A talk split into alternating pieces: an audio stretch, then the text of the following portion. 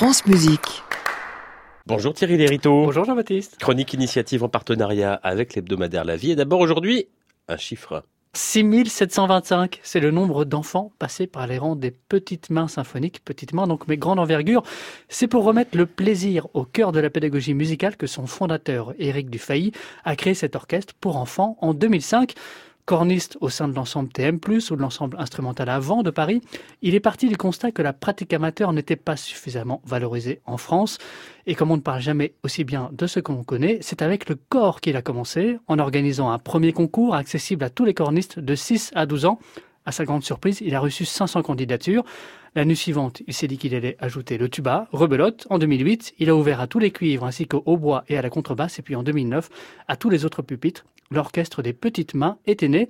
Depuis, de nouveaux concours ont été organisés tous les deux ans et l'association n'a cessé de grandir.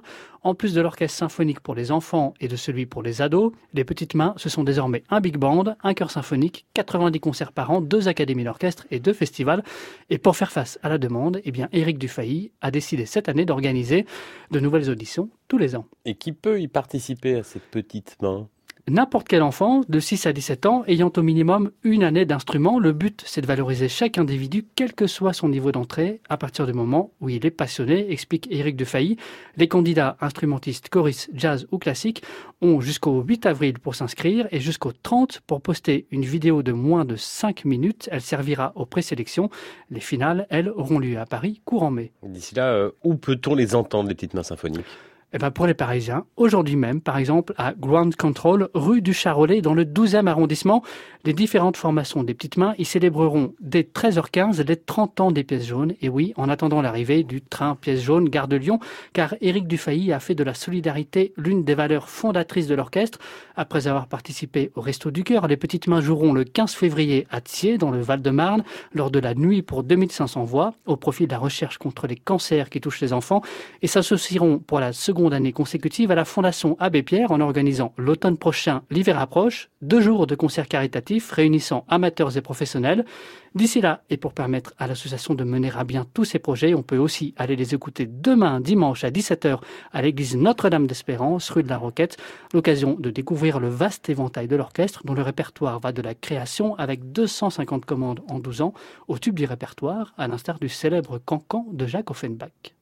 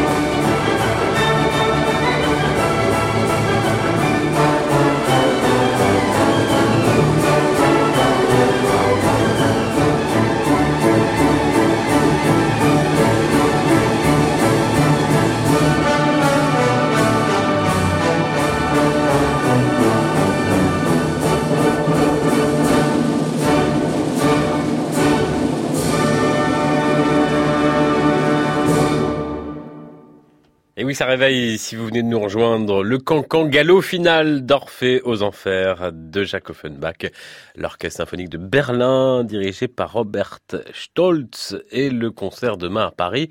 C'est à 19h30, concert des petites mains symphoniques. Merci Thierry Iderito et à samedi prochain. À réécouter sur francemusique.fr.